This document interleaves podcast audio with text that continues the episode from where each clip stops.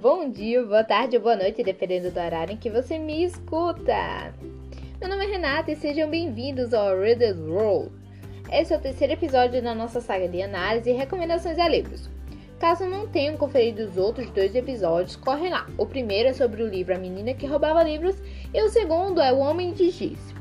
O livro escolhido para esse episódio foi visando vestibulandos ou estudantes de diferenciadas idades, ou até mesmo você, leitor.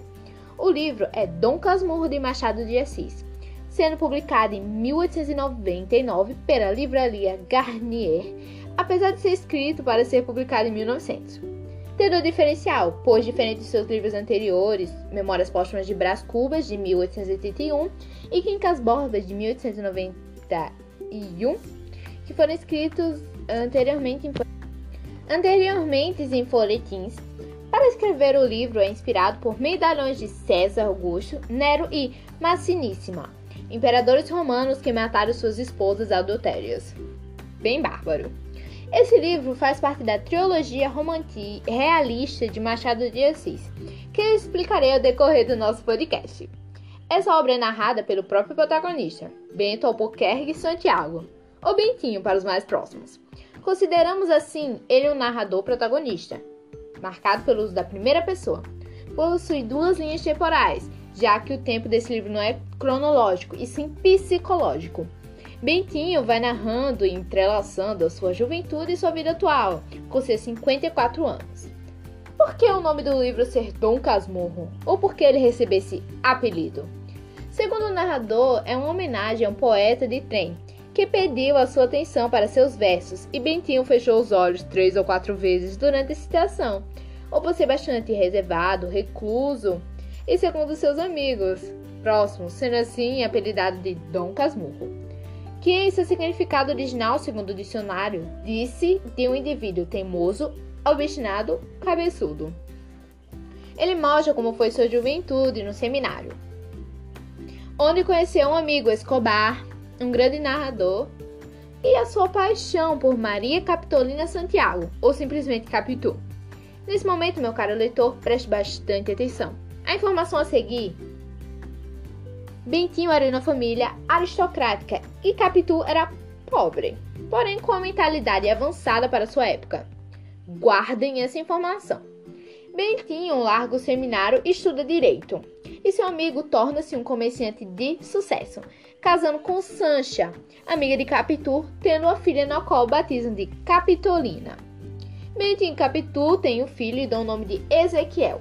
Porém, porém, nosso protagonista se vê em uma grande dúvida, pois seu filho possui uma grande semelhança ao seu amigo Escobar.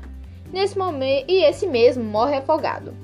Decidindo se separar de Capitu de uma forma que evitasse escândalos, eles vão dar uma viagem ao exterior para a Europa. O protagonista retorna sozinho ao Brasil. Capitu morre no exterior e Ezequiel tenta reatar as, as relações com o pai, mas a semelhança impede de, um fa de fazê-lo. Assim, o destino de Ezequiel é infeliz. Ele morre de febre tifoide durante uma pesquisa arqueológica em Jerusalém. Sem mais delongas, vamos explicar algumas coisas. Porque eu mandei vocês guardarem que Betinho era aristocrática e Bentu era uma mulher de família pobre, porém de mentalidade avançada.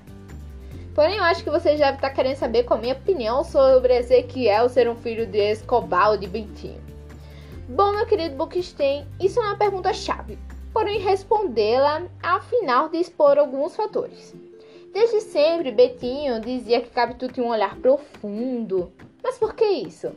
Bom, simplesmente porque o, fa... o foco do livro não é saber se houve ou não adultério, e sim a relação de poder entre Bentinho e Capitu.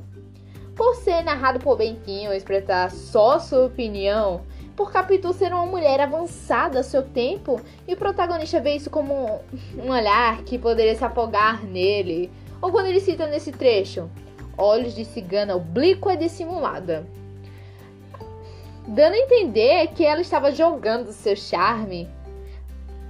Agora, o que você vai realmente vai querer saber sobre a minha opinião sobre Ezequiel? Bom, todos já sabem que semelhanças aparecem em diversas pessoas, tendo relações sanguíneas ou não. Então, tirem suas próprias conclusões. Agora eu deixarei um viés para você que vai fazer o Enem ou pretende fazer algum texto para relacionar. Você pode usar a visão de poder de Bentinho e Capitu para desenvolver sua tese. Não é porque não é uma citação prontinha que você não poderá usá-la. Fica a dica. Agora, depois de um momento de reflexão, vamos falar do período histórico de Dom Casmurro e sobre seu ator e adaptações. Essa obra faz parte da trilogia realista de Machado de Assis, tendo início em 1881, no Brasil, com a publicação de Memórias Póstumas de Brás Cubas em 1890, por Machado de Assis. Essa escola só entra em declínio com o surgimento do parnasianismo, aproximadamente.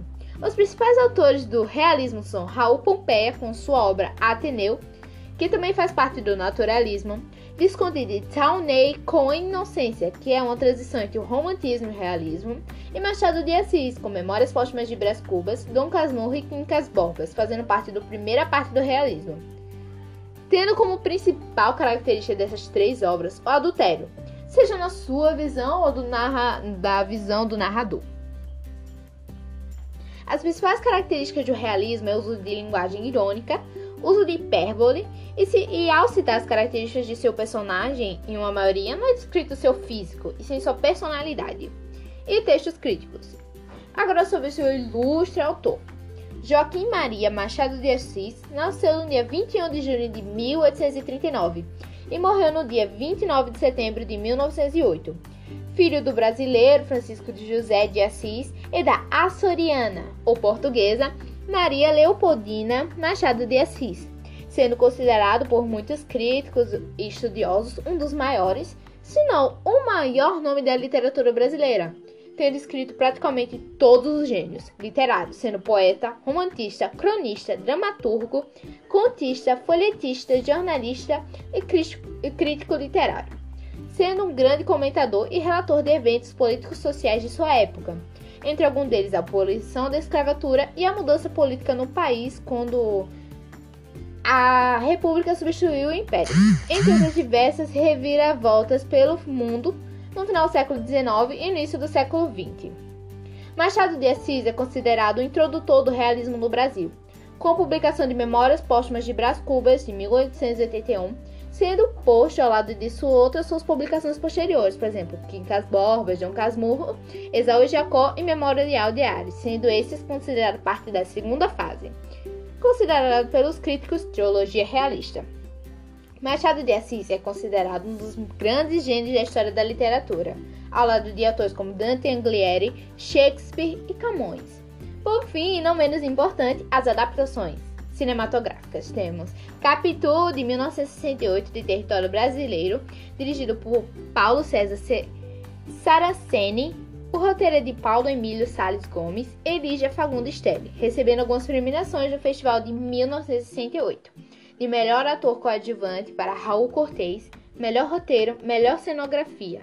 Tendo também o filme Dom, também brasileiro de 2003, com roteiro e direção de Moacir Góes sendo como a reimaginação de Dom Casmurro, recebendo algumas premiações e sendo indicado a outras no Festival de Gramado de 2003 do Brasil. Venceu na categoria de longa-metragem de 33 mm brasileiros de melhor atriz Maria Fernanda Cândido, indicado na categoria de longa-metragem de 35 mm brasileiros de melhor filme sendo adaptado também, e ele também é adaptado para HQ por Caio Majado pela editora Príncipes em 2019, contendo 89, 80 páginas. Ah, chegamos ao fim! Yeah! E de mais um episódio. Espero no fundo do coração que vocês tenham gostado. Caso esteja usando esse podcast para fazer uma prova, um vestibular, ou até atividades. Desejo uma boa prova e caso você irá ler, boa leitura. E não esqueça de nos seguir no Instagram, arroba ou mandar um e-mail caso de dúvidas, sugestões ou comentários de qualquer natureza. Meu nome é, o nome é aredasworld123@gmail.com e a frase para esse livro será: Nem tudo é claro na vida, do próprio livro. Espero vocês no próximo episódio. Kisses!